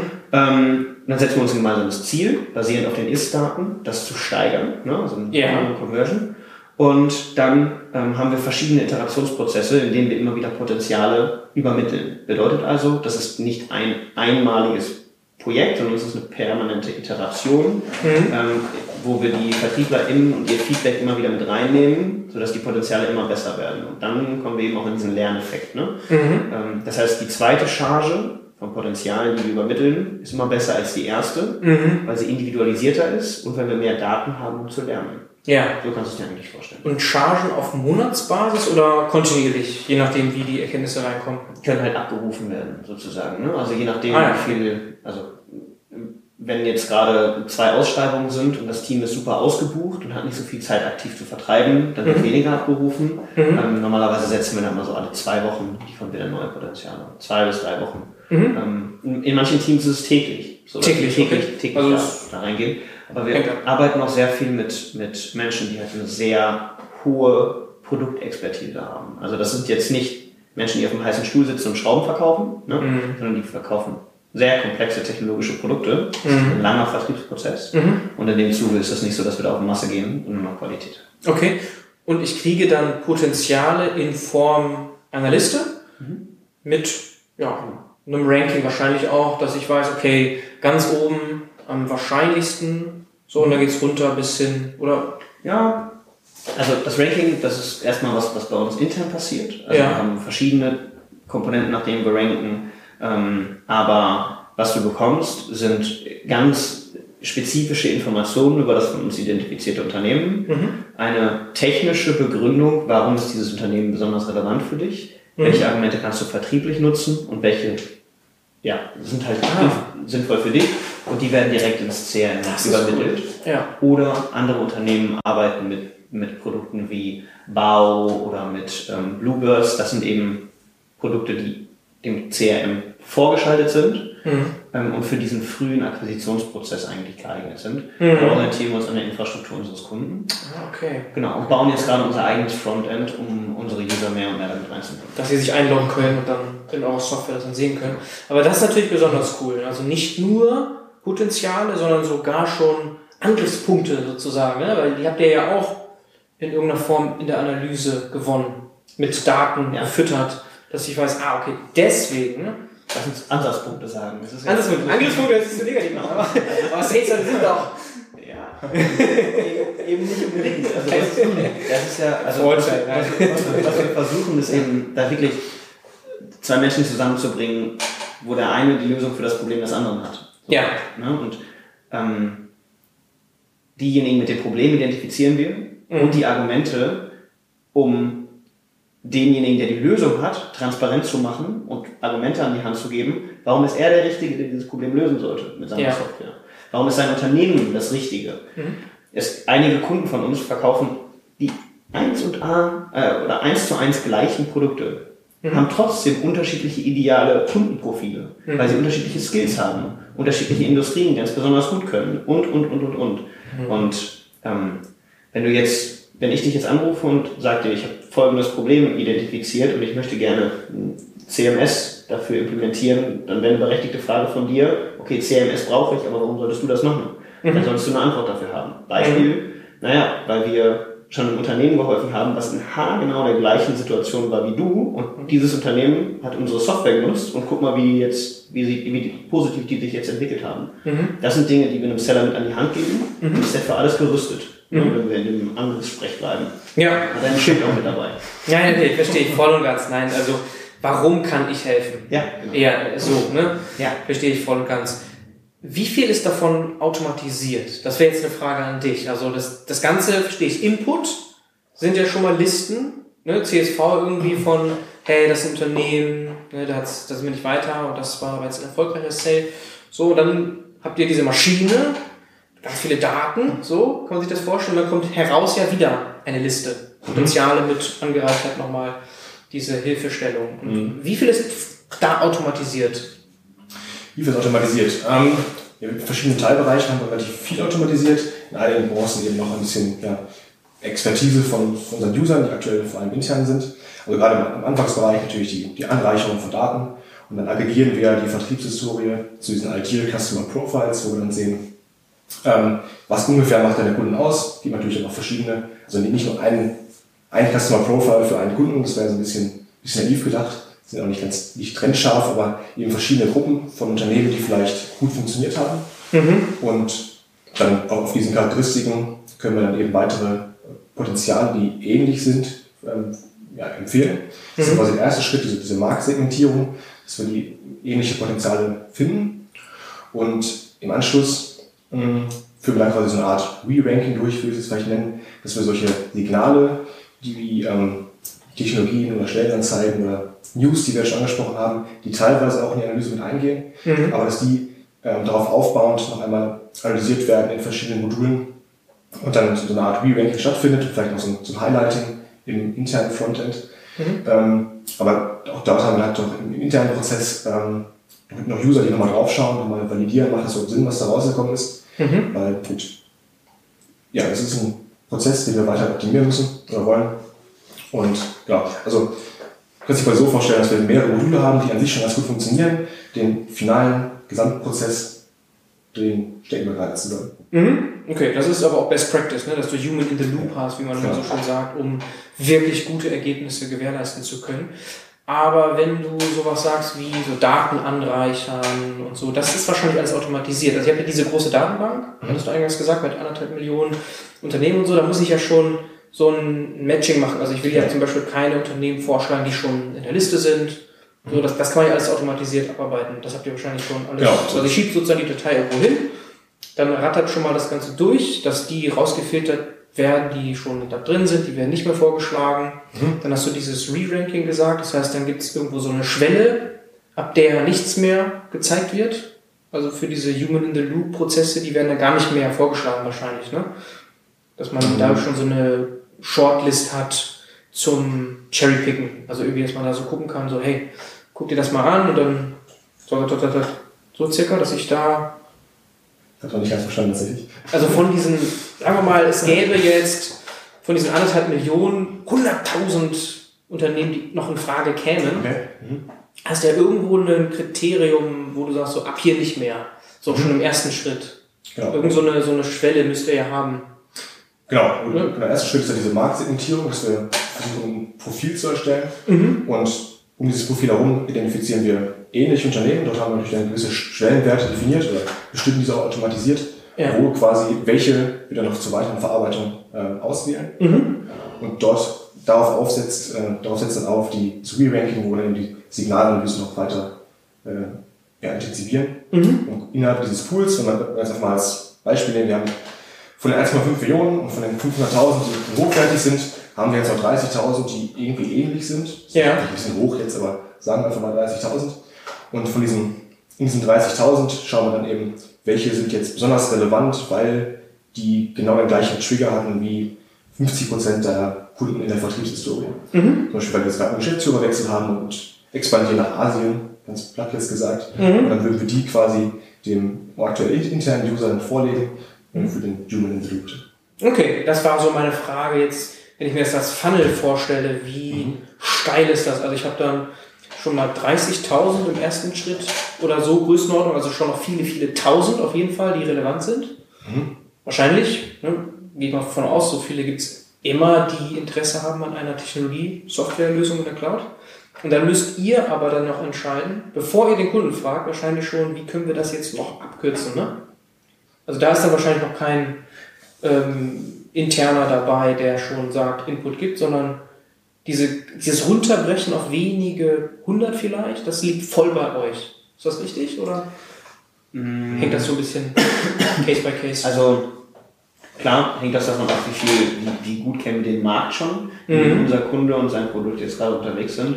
Mhm. Ähm, aber äh, es sind schon sehr konkrete Empfehlungen, die wir im Customer Success ist das, ne? also Human in the Loop ist Customer Success in dem Fall. Ja. Ähm, auch der Mensch bei uns, der direkten Kontakt zum Nutzer hat und das Feedback weitergeben kann und und und. Mhm. Ähm, aber das sind schon sehr konkrete Informationen, die wir da an die Hand bekommen. Mhm. Nichtsdestotrotz vertrauen wir halt nicht komplett dem Scoring, sondern ähm, in vielen Situationen ist es dann eben auch noch so, dass wir dann sagen, okay, ja gut, aber wir haben folgendes disqualifizierendes Kriterium bei diesem Unternehmen Mhm. ähm, und das geben wir dann der Software als Feedback und damit kann man eben, also ne, dann wird sozusagen vom Human Loop wird gelabelt intern und es- umso, also umso besser wir im Prozess sind, desto weniger müssen wir halt aussortieren, desto besser sind die Daten, die Ja. wir zur Verfügung stellen können. Ähm, und da kommen dann eben immer mehr von Segmentieren oder von einer Segmentanalyse kommen wir immer mehr wirklich in dieses individuelle äh, Ideal Customer Profile, bei dem wir Mhm. ganz konkret verstehen, das macht deinen Kunden und die Trigger aus. Und jetzt haben wir sozusagen zwei Feedback Loops, den internen und den mit dem Kunden, weil der kriegt ja die Potenziale Ja. und der geht ja dann zum Kunden damit. Ja. Und der gibt ja auch nochmal Feedback. Ja. Der sagt ja relativ schnell, finde ich gut oder nicht. Mhm. Das kriegen wir auch wieder und auch das nutzen wir für dieses ideale Kundenprofil. Und dadurch lernt das Modell halt relativ schnell und mit recht wenig Daten. Mhm. Also, oder mit recht wenig Kontaktpunkten, die wir dann nochmal extra Mhm. brauchen. Mhm. Okay. Ja. So wird gelabelt dann zusätzlich noch. Also das Feedback heißt, wird fast in Realtime wird eingebaut. Aber ihr habt da noch keinen Frontend. Also es ist nicht so, dass ich mich dann einlogge irgendwo und dann nur Häkchen setzen muss oder irgendwie sowas. Und es ist schon nochmal so ein bisschen Kommunikation jetzt zwischen euch und dann vielleicht Customer Success. So, hey, das war jetzt bisher ja, unser Erfolg oder Misserfolg. Ja, das ist jetzt in Q3 eigentlich schon, also das ist ja auch das Anliegen, was, was ich dann extrem habe, weil ich dann irgendwie mit, mit dem Customer Success Team extrem darauf angewiesen bin, dass wir da technologische Fortschritte haben, weil sonst wird es ja richtig schwierig, wenn wir dann jeden Monat irgendwie ein, zwei neue Kunden gewinnen. Ja. Ähm, dann scalen wir ja äh, mit, ja, sag ich mal, nicht, also eher in der Beratung, als dass wir, als Ja. dass wir im, im Produkt skalieren. Das ist nicht unser Ziel. Deswegen investieren wir auch so knapp 60 bis 70 Prozent unserer Ressourcen ausschließlich darauf, in Technologie und, und Produktentwicklung. Ähm, und immer so 20 bis 30, äh, nee, 30 bis 40 Prozent dann sozusagen in Go-to-Market und Customer Success. Mhm. Sales. Okay, Ja. verstehe. Ja, ihr seid eine Tech-Company. Entsprechend auch die Prioritäten. Ne? Ganz Genau. klar. Ja. Wie vergleicht ihr euch eigentlich mit so einigen Competitors, die auch so diesen Tech-Ansatz haben für Sales, äh, Zoom-Info, amerikanischer Player oder auch hier in Deutschland Karlsruhe EchoBot? Kannst du da vielleicht mal herausarbeiten, was euer USP ist im Vergleich zu denen? machen alles anders. Nein, also ist tatsächlich, ähm, also sind auch zwei Player, gegen die wir auch schon Opportunities verloren haben. Und ich finde das auch immer ziemlich gut, wenn das passiert, weil wir sind halt noch so, also unser Ansatz ist ja extrem groß und vielfältig. Und wir sind ein sehr kleines Team. Das heißt also, der einzige Weg, wie wir das schaffen, ist viel richtig machen, fast alles richtig machen. Und dazu gehört auf jeden Fall auch die Kunden zu gewinnen, die ähm, Bock darauf haben, das Thema mit uns auch schon sehr früh zu denken und nicht erst, wenn es richtig komplett alles perfekt funktioniert, also die Early Adapter. Und der größte Mehrwert, den, den unsere Kunden uns kommunizieren gegenüber bestehenden Playern, ist, dass wir extrem individuell in diese Daten hineingehen mit, einer, ja, mit einem standardisierten Prozess, den wir in eine Software bringen und nicht ausschließlich auf Segmentierung gehen und dann sagen, mit der Segmentierung, Stage is yours, find, finde deine Kunden. Ähm, und aufhören damit zu sagen, diese 1500 Unternehmen entsprechen ungefähr deinem Profil, sondern Informationen zur Verfügung stellen, die dich halt auch im Vertriebspitch weiterbringen. Dir Sachen an die Hand zu geben, die ähm, dir helfen, nicht nur in der Segmentierung und in der Identifikation, sondern auch tatsächlich im Gesprächsaufbau, im Verständnisaufbau. Und das basiert darauf, dass wir nicht nur Sales denken, sondern vor allem Sales aus dem Need denken, den du lösen möchtest. Also jeder Kauf einer Software hat ja was damit zu tun, dass du ganz konkrete Herausforderungen damit lösen möchtest. Und wir, unsere Technologie fokussiert sich darauf. Das macht eben Zoom Info oder ein EchoBot mega geile Tools, also starke Player auf jeden Fall. Ähm, aber das, das machen die nicht. Das ist nicht deren Ansatz. Und die haben sich auch für eine Richtung entschieden. Ne? Wir haben uns eben für eine andere Richtung entschieden. Mhm. Mhm. Okay, das heißt, vielleicht so übersetzt in diese Dimension Qualität, Quantität, ihr geht ganz klar auf Qualität. Also es geht nicht darum, möglichst viele Potenziale aufzudecken, sondern zu wissen, so, hey, die, die ihr vorschlagt, die Conversion ist halt enorm gut dabei. Richtig. Ich kann die effizient abarbeiten, weil ich weiß wie und sie führen sehr oft zu Erfolg. Und es geht um, es geht um Wertschätzung. Ähm, es geht darum, beide Seiten miteinander zu bringen, mit dem Ziel, eine, ja, eine Synergie zu erzeugen mhm. und nicht mit dem Ziel, dem Vertriebler, der Vertrieblerin ähm, ausschließlich Zeit zu sparen und zu sagen, ähm, ich habe jetzt mehr Zeit zum Callen, sondern es geht darum, ich kann sehr viel Zeit verwenden mit einem Kunden, der, es, der mich wirklich braucht und mit dem kann ich ein Vertrauensverhältnis aufbauen. Und das ist, glaube ich, auch so der Unterschied. Deswegen werden wir auch sehr viel von, von sehr starken Qualitätsanbietern, Marken mit einer starken Brand genutzt, weil mhm. es gibt ja nichts Katastrophaleres, als wenn dich jetzt jemand anruft, dir deine Zeit entlockt und sich überhaupt nicht mit dir auseinandergesetzt hat. So, mhm. Das macht eine Brand kaputt. Mhm. Ähm, das ist eine negative Erfahrung für den Menschen, der, der angerufen wird. Ich werde an einem Tag angerufen und ich werde gefragt, ob ich B2B-Leads kaufen möchte der hat sich, oder die Person, die mich da kontaktiert hat, sich ganz bestimmt nicht mit mir beschäftigt. Ja. Ähm, und das ist halt, das ist nicht mehr zeitgemäß in unserem Augen. Mhm. Dazu enabled unser Tool mhm. mehr und mehr, mhm. ähm, diese, diesen Value-Setting-Ansatz in eine Software zu bringen. Mhm. Wir hatten ja eben schon konkrete Beispiele. Kannst du auch hier irgendeine Zahl nennen oder irgendeine Metrik jetzt, wie viel besser Conversion wird ja. oder irgendwas ja. als Metrik? also das Wichtigste oder das, das Beste, was wir erreichen können, ist, mhm. dass VertrieblerInnen nach mehr fragen und sagen, hey, wann kommt denn die nächste Charge? So, ich mhm. da Bock drauf. Weil auf das Thema direkte aktive Akquisition haben nicht viele Menschen Lust. Ähm, und das ist eigentlich das Größte, was wir erreichen können. Und wir haben schon 400% Steigerung gehabt. Wir haben mhm. auch schon Projekte gehabt, in denen es sehr wenig passiert. Also wirklich sehr wenig. Eher so zwischen 0 und 10% Steigerung. Ja. Ähm, und wir gehen auch immer auf den kompletten Pipeline-Value, den wir erzeugen. Also das jetzt vielleicht mal gedacht. Du stellst dir einen Funnel vor und bei den meisten unserer Kunden liegt der zwischen 6 und 12 Monaten, so ein Verkaufsprozess. Wir starten am vordersten Ende.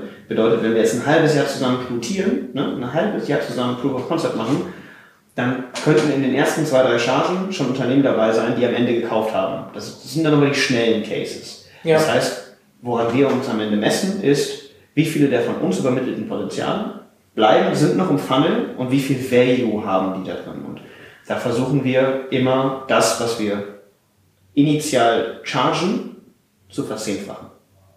So, also mhm. Return das von 10 ungefähr zu gewährleisten.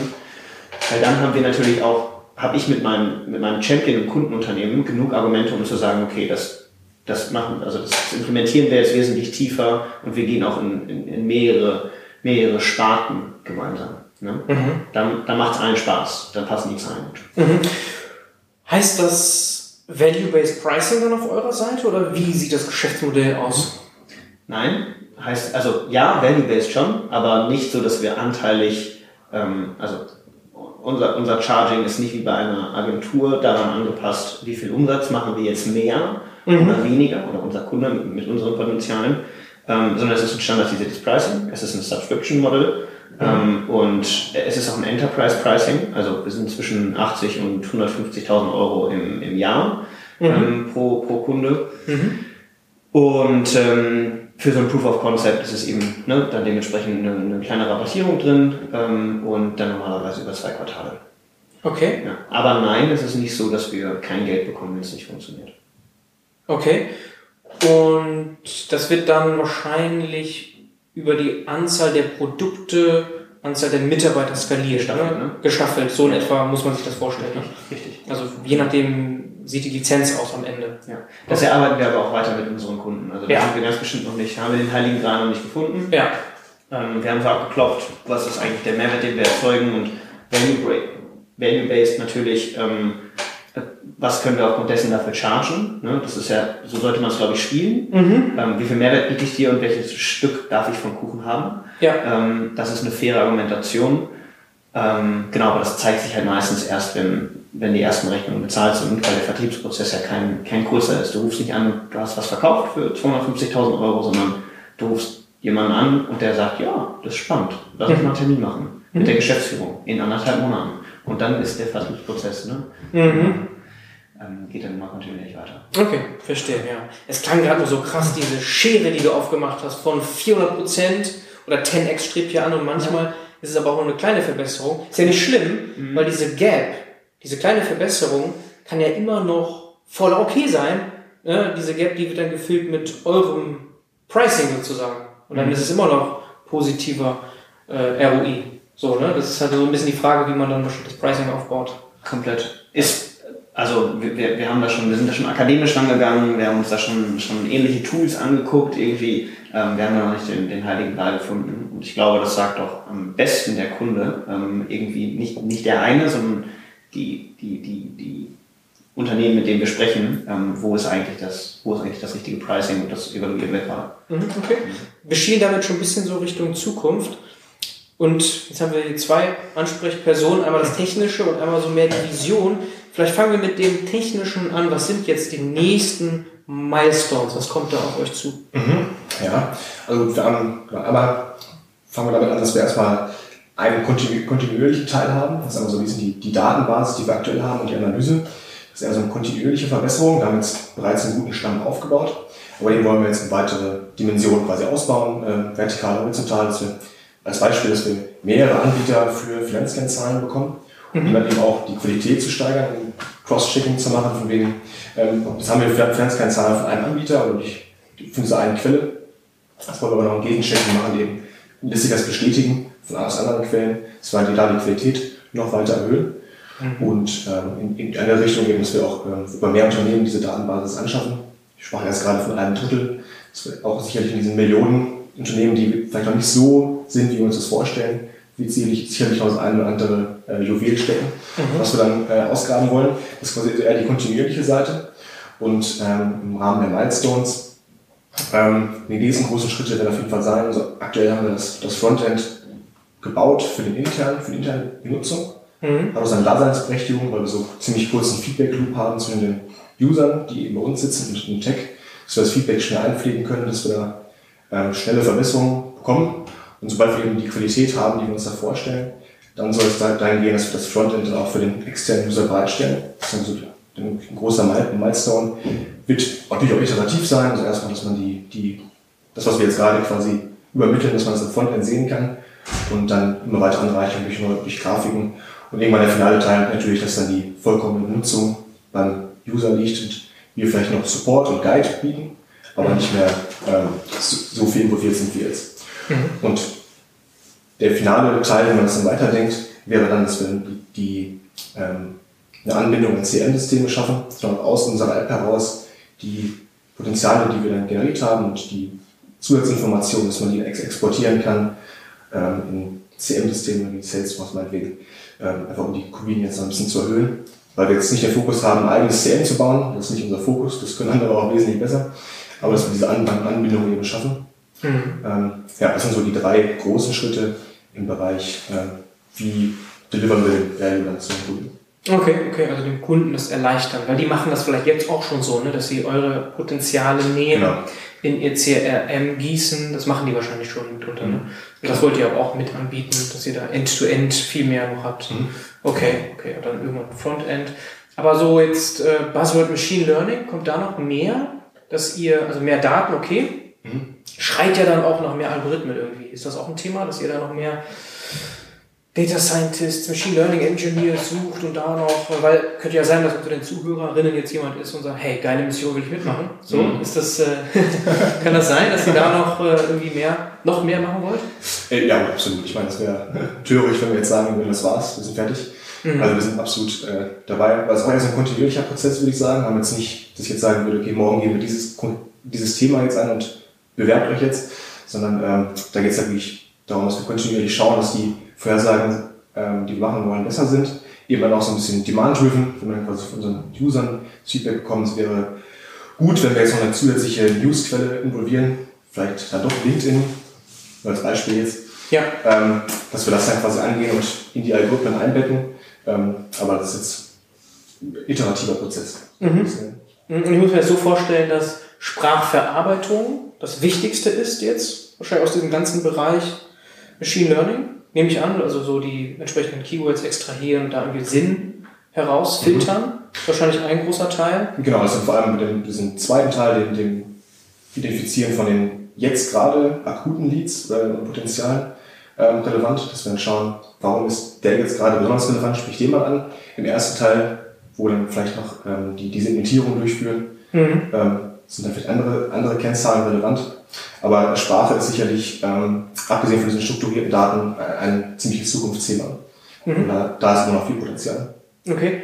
Und dann ist das Klassifikationsproblem ne, am Ende. Das heißt, was ist Potenzial, was ist kein Potenzial? Da muss es irgendwie mhm. einen Algorithmus geben, der da entscheidet.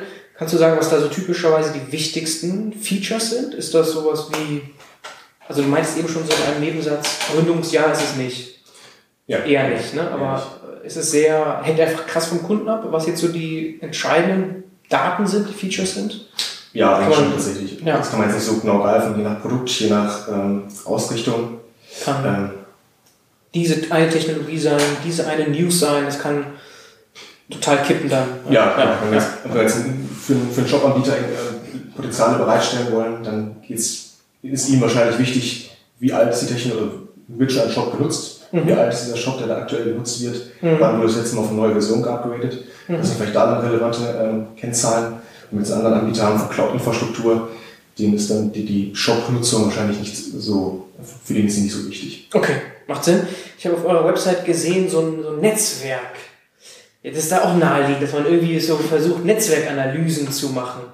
Kann ich mir vorstellen, dass man da vielleicht über sozusagen Ecken hinaus sagen kann, okay, wenn die und die und die, dann ist vielleicht hier noch potenzieller Kunde. Mhm. Sowas in der Richtung, so indirekte Erkenntnisse über Netzwerkanalysen, ist das schon Thema oder denkt ihr darüber nach? Also, denken darüber nach, ist schon mal angedacht. Ja. Aber ist noch nicht über die Konzeption hinaus. Okay, Marketing.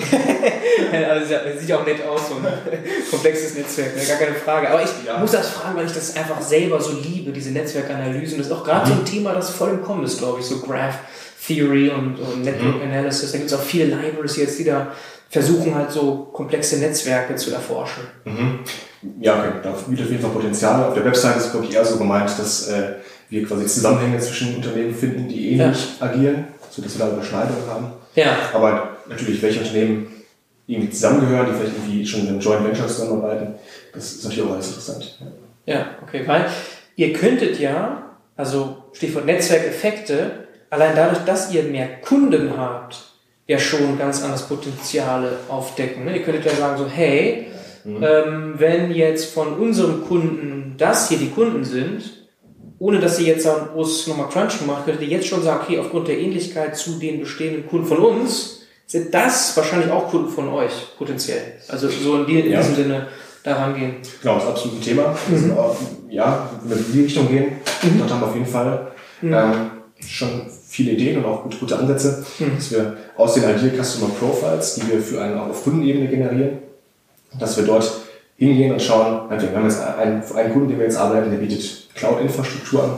Die ist relativ generisch, aber lassen wir es mal dabei. Mhm. Und nun können wir den, diesen, dieses Profile, was wir von diesen generieren, mit anderen Cloud-Infrastrukturanbietern in unserem Kundenportfolio vergleichen und können dann quasi ähm, ein IT-Customer Profile nicht nur auf Kundenebene, sondern auch für den, für den Markt äh, Cloud-Infrastruktur generieren. Ja. Und mit dem Punkt können wir natürlich dann auch äh, die Potenziale weiter optimieren. Mhm, okay. Da Geht schon Richtung Vision, ja, ne? Ja. ja, aber bei, bei solchen Themen ist natürlich auch immer ganz wichtig, dass wir, dass wir Daten, also wir haben mehrere Produktbestandteile und wir sprechen jetzt einfach mal von dreien. So, der eine davon hat was damit zu tun, dass wir uns Daten selbst aneignen, der andere hat was damit zu tun, dass wir ideale Kundenprofile bilden, und dann hat das was mit Visualisierung zu tun. Ne? Mhm. Lass uns das mal streichen, diese beiden. Ähm, das ideale Kundenprofil, das ist natürlich sehr wichtig, dass unser Kunde da von Anfang an das Vertrauen hat und das gewährleisten wir ihm auch mit einem externen Partner sogar, ähm, dass diese Informationen nicht an seine Mitbewerber weitergehen. Ne? Also wir könnten uns nicht besser ins Knie schießen, ähm, als äh, jemanden, also zwei Parteien, äh, mhm. mit denen wir arbeiten, gegeneinander auszuspielen. Das sind ja, die, die, wir, die, wir, die wir nicht ja. machen, wir kannibalisieren uns nicht selbst. Ja. Das sind tatsächlich die Anfragen, die wir häufig bekommen, mhm. sehr viel äh, ja, natürlich in irgendeiner Form auch, auch, auch Geld ein Thema ist, aber das sind Themen, die wir von Anfang an immer blocken. Also Konkurrenz Unternehmen Genau. jetzt wiederum, das geht natürlich nicht. Ja. Sowas geht halt nicht. Ähm, Mhm. Was aber sehr spannend ist, ist natürlich die Unternehmen, die wir analysieren, miteinander zu vergleichen. Ähm, welche Position hat dieses Unternehmen, was wir ausgeben, als Potenzial, Mhm. eigentlich in seiner Branche? Hat es einen Vorbildcharakter beispielsweise? Ist es sinnvoll, es als Referenz zu nutzen? Das sind Themen, die sind super, super relevant. Aber ähm, wir, wir mischen jetzt nicht die, die Kundendaten unserer ganzen Kunden und machen, machen das dem einen unserer Kunden transparent. Ähm, das, wäre, das wäre fatal. Ja, also zumindest, wenn es direkt passiert. Also indirekt ist es ja schon so, dass die Algorithmen profitieren können. richtig, Ne? richtig. Ja. Genau. Mhm. Es wird dann halt nur nicht trans transparent in irgendeiner Form. Ne? Also Ja. es kommt jetzt nicht einem zum Vorteil, Ja. sondern es ist dann, es ist dann ein, ein Modell, was, was äh, dadurch besser funktioniert, besser Aussagen treffen kann. Ja. Ihr werdet schlauer, beziehungsweise ihr skaliert dadurch auch besser. Ne? Also Absolut. Das ist ja das Schöne an eurem Modell auch, kann ich mir vorstellen. Es werden ja nicht irgendwann 100 Millionen Unternehmen sein, jedenfalls nicht in Dach. Ja, ihr werdet vielleicht mal internationalisieren, kannst du ja gleich nochmal sagen. Aber das ist ja sozusagen, das ist sozusagen fix. Da kommen halt noch ein paar Unternehmen dazu, andere gehen, okay. Aber die Skalierbarkeit kommt jetzt rein, dass ihr da aus diesen immer mehr rausziehen könnt und immer mit weniger Aufwand neue Kunden befriedigen könnt eigentlich. Absolut. Ne? Absolut. Das ist ja das, das Schöne an dem Das ist das Schöne am Skalieren. ja, skalieren, an dem Softwaremodell letztlich. Also Absolut, ja. diese, diese Insights, diese ganzen Feedback-Loops und so weiter ist halt so ein Vicious Cycle, wie man so schön sagt. Ne? Das Ja. Und Geht jetzt am los? Ende hat es natürlich auch was damit zu tun, dass wir, also ich meine, wir machen extrem viele Fehler, ähm, natürlich, und wir haben aber auch, also wir, können uns gut daraus lernen. Mhm. Ähm, dementsprechend, umso homogener unsere Kunden sind, desto ja, weniger Fehler machen wir natürlich auch bei, bei jedem Einzelnen davon, ähm, weil wir die Fehler, die wir bei Kunde 1 machen, beim Kunden 2 nicht mehr machen müssen. Mhm, okay. Und so ein bisschen größer gedacht, wo seid ihr in, ja, weiß ich nicht, zwei, drei Jahren so? Was siehst du so als Vision? Ja. Also ist, du hast gerade das Thema Website angesprochen, da kriege ich immer so einen kleinen, so einen kleinen Krampf äh, im, im Magen. Ähm, die ist nämlich auch schon, also wir machen Sachen gerne, werden dann wirklich richtig und, und nicht immer so ein bisschen iterativ in Form von Kleinigkeiten an der Website verändern. Unsere Website gerade ist ein Graus. Ähm, aber, aber wir sind gerade ganz tief im Rebranding. Ähm, das heißt also inklusive ähm, Umbenennung, inklusive ähm, Geschäftsmodellanpassungen, inklusive was suggerieren wir eigentlich als unseren größten USP. Wir haben mittlerweile herausgefunden, haben wir heute auch schon ein bisschen zwischen den Zeilen darüber gesprochen, dass wir mehr und mehr ein Verständnis dafür haben, ähm, wer gehört eigentlich zusammen, zu welchem Zeitpunkt, Ja. ähm, um sie zusammenzubringen, Synergien zu schaffen. Dieses Thema spielen wir mehr und mehr. Ähm, da waren wir auch nicht so kreativ in der Namensfindung, aber ähm, das geht auf jeden Fall alles sehr in die Richtung. Und wir fangen mit den technologieaffinsten Unternehmen an und werden kontinuierlich mehr Unternehmen zu dieser Art der Vertriebsmethodik enablen, weil wir davon überzeugt sind, dass das besser funktioniert als Inbounds und besser funktioniert als, als klassische ja, direkte Akquisition, die nichts mit Data Analytics zu tun hat. Wir kombinieren die Vorteile aus beiden. Das braucht eigentlich jedes Unternehmen. Ähm, Und deswegen möchten wir es auch irgendwann jedem B2, also an Unternehmen verkaufenden Unternehmen zur Verfügung stellen. Weder nur in Dach, noch nur Technologieunternehmen. Wir haben verschiedene Richtungen, in die wir wachsen, in die wir wachsen können und das werden wir tun. Okay, was kommt zuerst? Eher die Ausweitung thematisch oder internationalisieren?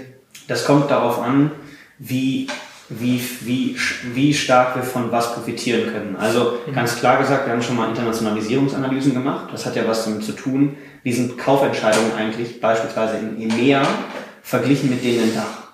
Ja. Wie viele Schnittmengen gibt es da eigentlich?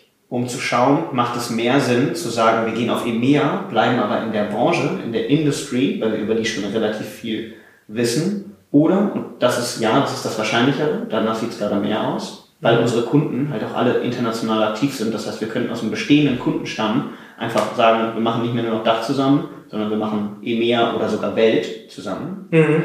Ähm, und die andere Möglichkeit ist eben die für uns momentan noch weniger transparente, bedeutet im Dachmarkt, welche Produkte könntest du eigentlich noch verkaufen, die nichts mit Software zu tun haben? Also die Antwort ist, momentan denken wir, dass es sinnvoller ist für uns zu internationalisieren mit dem bestehenden Case, den wir haben, ähm, um dann kontinuierlich neue Produktbestandteile und Module dazu zu nehmen. Okay, das hängt wahrscheinlich auch von der Datengrundlage ab, Ja.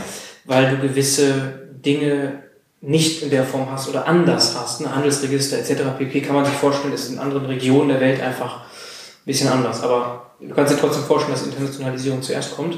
Ja, kann ich mir schon gut vorstellen. Also in, in westlichen ähm, Strukturen ist das schon, ich meine, es hat ja Handelsregister jetzt beispielsweise ähm, ist etwas, wo wir alle das Recht drauf haben, das einzusehen. Mhm. Wo gehen eigentlich Steuergelder her, hin und wo kommen sie eigentlich her? Das ist in anderen Ländern auch so. Mhm. Ja, nicht so militant wie in Deutschland oder in Dach. Aber Ähnlichkeit. Aber ähnlich, ja, ja. genau. Mhm. Richtig. Und du hattest eben gesagt, ihr seid nicht gefundet, noch nicht. Richtig. Aber wahrscheinlich ist das auch ein Thema jetzt. Also seid ihr auf Investorensuche?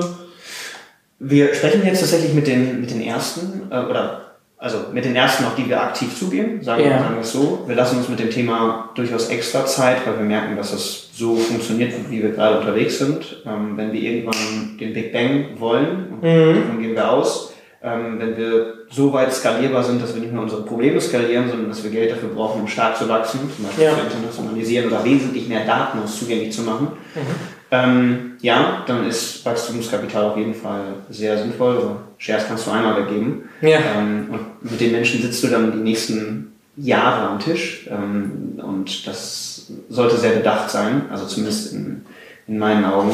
Wir würden uns jetzt nicht dafür abfeiern, ein großes Funding reinzuholen, weil es geht ja darum, wie viel Mehrwert erzeugt man für den Kunden. Ja. Ähm, und wenn einem viel Geld irgendwann dabei hilft, mehr Mehrwert zu erzeugen, dann macht viel Geld auch viel Sinn. Ja, aber krass, dass ihr bootstrapped seid, schon Umsätze generiert und hier Büro und Team schon damit stemmen könnt. Ihr seid ja eben nicht mehr Gründerteam und ein, zwei, drei Mitarbeiter, sondern schon ein bisschen gewachsen. Seid schon 12, 13, 14, genau. so in der Größenordnung, ne?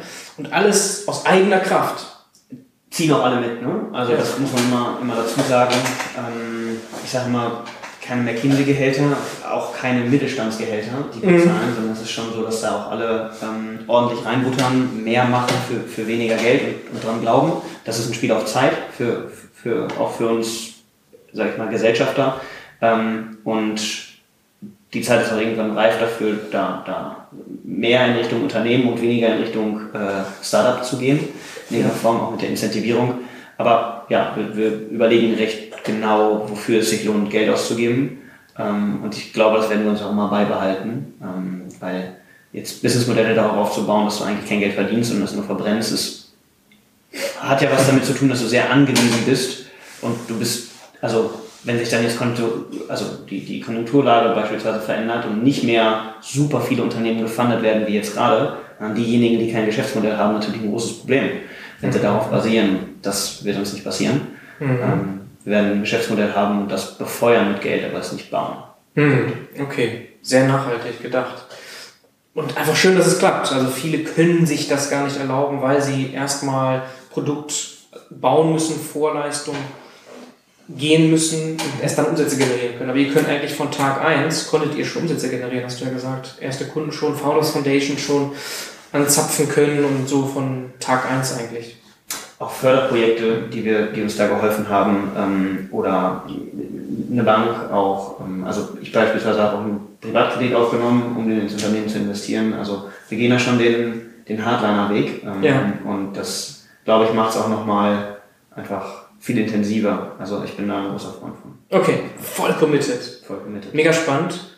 Umso mehr Erfolg und Glück und alles erdenklich Gute wünsche ich euch. Eine letzte Fangfrage noch. Mir ist nämlich aufgefallen, dass ihr, wenn ihr postet auf LinkedIn, extrem viel Engagement erhaltet. Was ist der Trick dabei?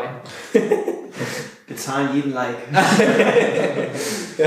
ähm, aber ich glaube, wir, wir äh, kommunizieren recht authentisch. So. Ähm, wir haben da keine Hardcore, keinen, keinen Hardcore-Marketing-Plan oder sowas in der Richtung hinter. Ja wenn was passt, dann passt das und wir stressen uns auch nicht damit, wenn wir mal zwei Wochen nichts posten. Ähm, und ich glaube, wir haben einfach ein, also wir waren von Anfang an sehr darauf bedacht, Menschen, denen wir Mehrwert bieten können, noch Mehrwert zu bieten und Menschen vergessen sowas nicht. Ähm, und die danken einem das dann zum Teil auch mal mit einem Like und ich, ich glaube, ja, Authentik zieht, gerade in einer Welt, in der alles so super strukturiert ist. Ähm, Kommunikation heißt halt was damit zu tun, dass man Menschen erreicht. Ja, das stimmt. Ich glaube, das haben wir heute auch im Gespräch gemerkt. Authentisch, sympathisch, fully committed. Ja, und das ist wahrscheinlich dann auch der Schlüssel zum Erfolg. Und ja, herzlichen Dank, dass ich euch hier interviewen durfte. Hat mir echt Spaß gemacht. Vielen ja, Dank für die Zeit. Richtig geil. Top. Wenn du dich für spannende und exklusive Jobopportunitäten im Datenbusiness interessierst, dann schau doch mal auf datenbusiness.de vorbei. Dort gibt es einen relevanten Newsletter. Selbst wenn du nicht aktiv auf der Suche bist, könnte das ja interessant sein. Natürlich ganz vertraulich und unverbindlich.